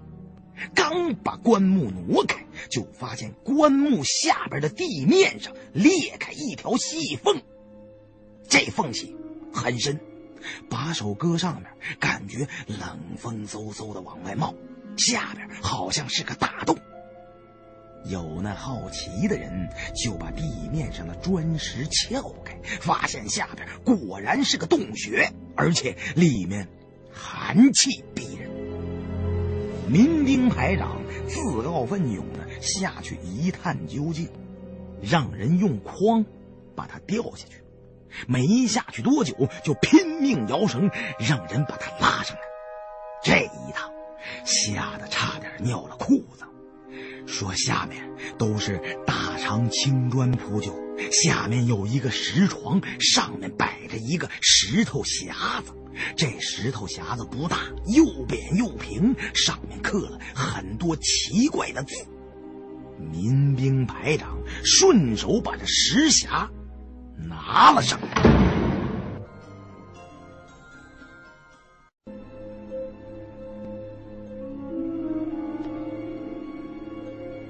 民兵排长自告奋勇的下到洞穴里一探究竟，说下面都是大长青砖铺就，下面有一个石床，上面摆着一个石头匣子。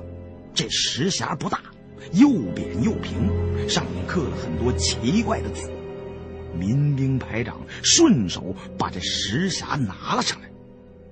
大家伙把石匣打开一看，里面是殷红似血的六尊不知名的玉兽。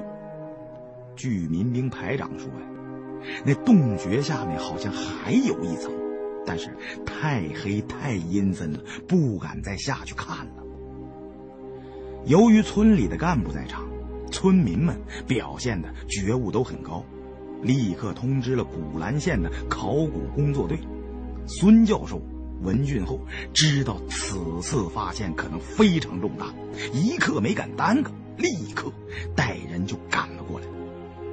在这种乡下地方，一年到头都没什么大事发生，所以消息传得很快，连县城里的人都赶来看热闹。为了维持秩序，孙教授让村里的民兵拦住村外的闲杂人等，不让他们进去围观，因为。这洞穴的范围和规模以及背景都还不清楚，一旦被破坏了，那损失是难以弥补的。所以这民兵排长就拿着鸡毛当令箭，带人在各个入口设了卡子，宣称本村进入军事戒严状态，这才把我和 Sherry 杨拦住盘问。我听了民兵排长的话。知道对付他们这种小农不能硬来，得说点好话，给他点好处。于是对民兵排长说：“哎呀，排长，我们都是孙教授的熟人，找他确实有急事，您给行个方便吧。”说着，塞给民兵排长五块钱。民兵排长接过钱，还没有来得及看清楚面额，忽然村里来人招呼他。说带着考古队来的那个老干部死了，赶来通知民兵排长的村民说考古队中老干部死了。我和塞瑞阳闻听此言，脑中都嗡的一声。那老干部，怕不是别人，多半便是我们要找的孙教授。他要是死了，我们也要大失去意。怎么早不死晚不死，偏偏赶在这个紧要关头的时候呢？听那村民对民兵排长继续汇报情况，原来是考古队只来了两个人，让村民用筐把他们吊进棺材铺的洞穴中，看看下面究竟是什么所在。下去一个多小时了，怎么招呼也不见动静。村长担心他们出现意外。便想选几个胆子壮的村民下去找他们，但是大伙都吓坏了，联想起棺材铺的传说，一时间人心惶惶，谁都不敢下去送死。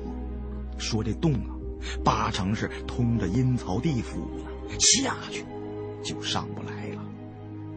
只有民兵排长这个壮汉曾经下去过一趟。所以村长无奈之下，就派人来找他回去帮忙。这民兵排长上次下到地洞之中，也是硬冲好汉，回想起那个阴冷的洞窟，此时站在太阳底下都要全身抖上三抖。现在看村长派人来找自己，说不定是打算再让他下去一回。一想到此处，民兵排长腿肚子都转筋了，暗地里叫的一声命苦啊！想转身回去，却说什么也迈不开腿了。山瑞阳见这是个机会，便对我使了个眼色。我心中会意，孙教授生死不明，落在地洞中。我们生要见人，死要见尸，必须冒险下去把他救上来。穷乡僻壤，等到别人来救，孙教授是必死无疑呀。于是，我赶紧紧握住民兵排长的手，对他说道：“哎呀，排长同志啊，原来呀，首先下地道的英雄就是你呀！哎，此等作为，非是等闲之辈啊！”能和你握手，我实在是太荣幸了。这民兵排长虽是个糙汉，但是非常虚荣，否则他也不会搞出什么民兵戒严的闹剧。见我如此说话，心中大为受用。我趁热打铁，接着对民兵排长说道：“我知道那种地洞，任你是铁打的好汉，这时间长了也抵御不了洞中的阴寒气息。”你既然已经下过一次地洞探险了，我们同考古队的孙教授呢，哎，就是那个快秃顶的倔老头，是老熟人了。不如你带我们过去，我替你走上一遭。当然，我这种举动啊，一是为了救我的老朋友，二来呢，也是为了深入学习你的英雄事迹。不但我个人要向你学习，我还要号召全国人民持续开展一场轰轰烈烈的向你学习的运动。所以呢，你快快带我们去村中的棺材铺。民兵排长有些为难，兄弟，你看这，哎呀，肥是个不肯放你进村，只是啊，组织上对李兵们有过交代，今天不得令闲杂人等进去。我听得心头起火呀，五内生烟。看来这孙子还他娘的吃硬不吃软呢！给了钱，说了好话，还不让进，那我可就跟你不客气了。于是我一把抓住民兵排长手中的棍棒，板起脸来对他说道：“你看见我身后那位小姐了？她是美国特派员。实话告诉你，我们是中美合作所的。”你要是再耽误我们的大事儿，他就要召会咱们国家外交部，让组织上把你这个排长的职务给撤了。我说你他娘的大小也是个国家干部，怎么就瞧不出这眉眼高低？你没看出来他都不耐烦了吗？这也就是他看在我的面子上，我若不敬佩你是条好汉，就不会对你说这些道理。你到底让不让我们过去？这民兵排长听得稀里糊涂的，也没听明白我说的话具体是什么意思。但是听说可以找什么官儿让组织上处理他，这心中立时就虚了，当即答应带我们进村。我拿了两块钱给了老刘头的外孙子，让他买糖吃，告诉他回去的路上别贪玩，就打发他回家去了。我与山瑞阳也不敢耽搁，匆匆跟着民兵排长进了山坡后的石碑店村。一转过山坡，眼前豁然开朗。原来这石碑店位于一处丘陵环绕的小盆地，这里得天独厚，地理环境十分优越。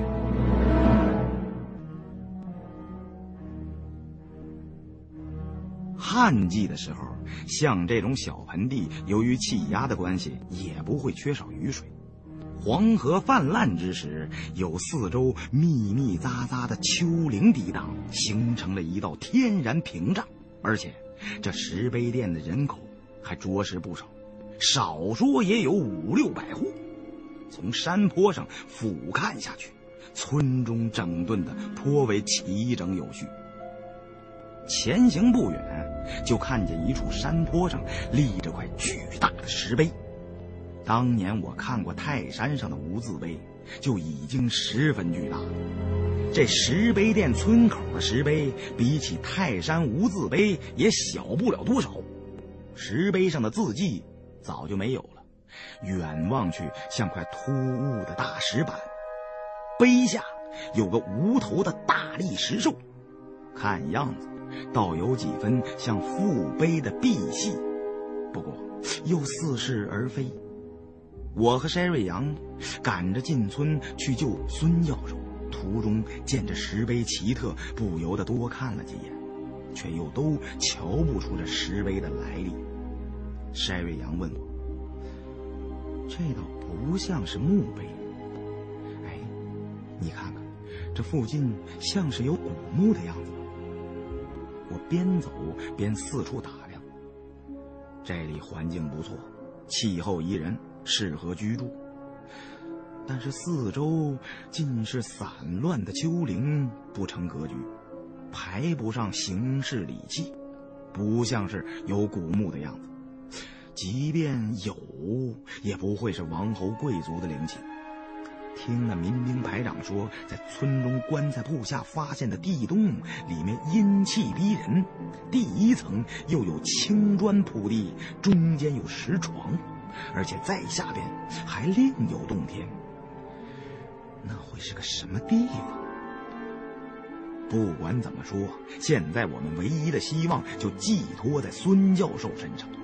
他在地洞中生死不明，管他下边是什么龙潭虎穴，我一定要想办法把他救上。当下和筛尾羊加快脚步前行，民兵排长在前面引路。来到村东头的一间棺材铺前停下。这里不仅卖寿材，还卖香客纸马。门上挂着块老匾，门前围着很多看热闹的村民。堂前有三五个膀大腰圆的民兵把持着，不让众人入内。其实啊，就算让进去看，现在也没人敢进了。大伙都是心中疑神疑鬼，议论纷纷呢。有的说，这个洞大概通着黄河底下的龙宫，这一惊动啊，可了不得。过几天黄河龙王一怒啊，就要淹了这方圆千里了。有的说，那洞啊，洞里是连着阴曹地府，如果拖到晚间还不天子封好啊，阴间的恶鬼幽魂呐，便要从洞中跑出来祸害人了。还有个村里的小学老师说的更邪乎：“你们这些驴日的，懂个什么？就知道个迷信六四个秋的。那下边阴冷冷的，一定是通着南极洲。过一会儿，地球那一端的冰水就要倒灌过来，淹死你们这帮迷信驴日的。”村里的几个大大小小的头脑正急得团团乱转呢。省里派来的两名考古人员下了洞后就没动静了，拉上来的大筐也是空的，又没人敢下去探上一探，回头上级怪罪下来，委实难以开脱呀。村长等人正没理会处，见民兵排长回转了来。这位排长是全村有名的大胆，既然村民们。都不敢下动，只好再让民兵排长给大伙带个头了。这民兵排长不等村长发令，就把我和 Sherry 杨引荐出来了，说这二位是中美合作所的，也是考古队的，与下面生死不明的那两个考古工作者都认识。村长连忙把我紧紧抱住，我的同志啊！我们盼星星盼月亮似的，总算把组织上的人给盼来了。随后诉说了一大堆面临的困难，不是村委会不想救人，而是村里呀都被这棺材铺的传说吓怕了。本来有一个排的民兵，但是自从七九年开始编制就没满过，满打满算就七八个乌合之众。都没受过什么正规的训练，遇到这种突发情况，不知该如何应对。既然有上级派来的同志，那民兵就全归你指挥了。我听明白了村长的意思了，他是把责任都推到我身上。现在，我也顾不上跟他掰扯这个了，进屋看了一眼地穴。棺材铺堂中的地砖被撬开了很多，下边露出一条巨大的缝隙，里面黑洞洞的，也看不清究竟有多深。我什么家伙都没带，只凭我和筛瑞阳下去救人，十分困难，必须有人帮忙。于是我先让村长派一个腿脚快的村民到县城去搬救兵，不管是公安也好。武警也好，还有医务人员，让他们越快赶来越好。不过，这种乡下县城的职能部门一旦运转起来，需要层层请示，积极的批复，效率极低，也不能完全指望着他们能及时赶来。我知道，孙教授等人已经下去时间不短了，真要是有危险，多半早就死了。只有祈求祖师爷保佑，他们只是被困在下面，这样我们下去救援还有一线机会。但是欲速则不达，这回不能再贸然行动了。而且这些民兵们都是乌合之众，必须提前做好准备。要是再出意外，就麻烦大了。随后让民兵排长集合全体民兵。算上那位民兵排长，一共有八个人，都拎着烧火棍和红缨枪，站成横向的一列。我站在前边，对他们说道：“同志们，我们有两位同志在下面遇难了，我现在要带着你们去救他们。大伙都听我指挥，不要有太多的顾虑。这下边绝不是什么阴曹地府，有可能是个古代的遗迹。”我请你们去救人，也不会是义务劳动。你们每人有一百块钱的劳务费，把人救上来，每人再多给一百，怎么样？同志们，有没有决心呢？敢不敢去啊？民兵们刚开始都没精打采的，不想去冒险。但是村长发了话，又不能不听。有几个人甚至打算装肚子疼不去。但是听到后来说一人给两百块钱劳务费，立刻就精神百倍，一个个昂首挺胸，精神面貌为之一变，齐声答应。我见金钱攻势奏效，就让大伙把村里武装部的几把步枪带上，又让村长准备了蜡烛和手电筒。农村有那种用树皮做的胡哨，一个人发了一个。筛瑞阳提醒我：“老胡啊，这地穴至少有两层以上，而且两层之下还不知更有多深。孙教授他们可能想看看下面那一层受空气侵蚀的受损程度，在那里遇到了什么。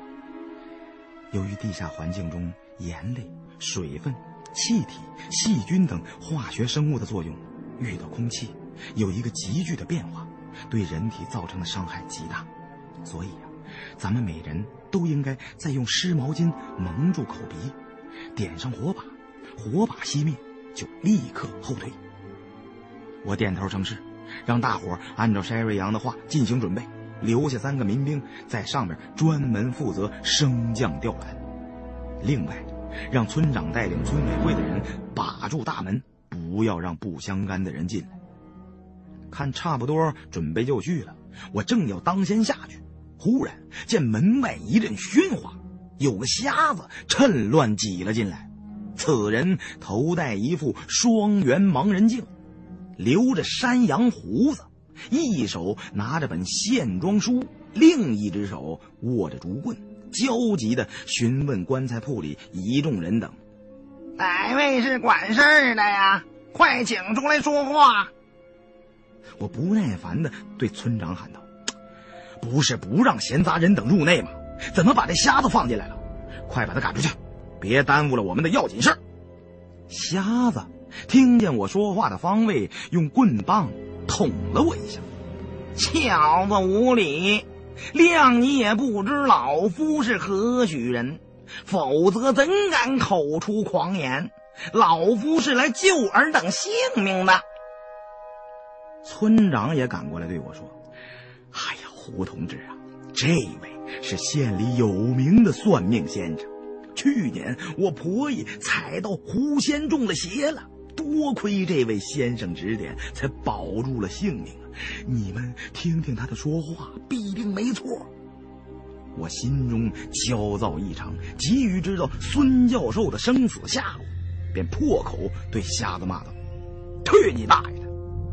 当年我们横扫一切牛鬼蛇神的时候，怎么没把你给办了？那时候你躲哪儿去了？现在冒出来装大尾巴狼啊！我告诉你，你赶紧给我起开，别跟我这碍事儿！”瞎子把嘴一撇，冷哼了一声：“哼。”老夫昔日在江西给首长起过卦，有劫难时自有去处。那时候还没你这不积口德的小辈呢。老夫不忍看这些无辜的性命都被你给连累，一发断送在此地。所以明日于你，这地穴非是寻常的去处可比。若说出里面的东西来，怕把尔等生生吓死。我忍无可忍，真想过去把瞎子扔进地穴里。但是看这算命瞎子在村民们眼中很有地位，要是呛起来，免不了要得罪很多人。最可恨的是，我好不容易用金钱糖衣炮弹打消了民兵们的迷信思想，偏在此时冒出个瞎子胡说一通，说的这些民兵一个个的又想打退堂鼓了，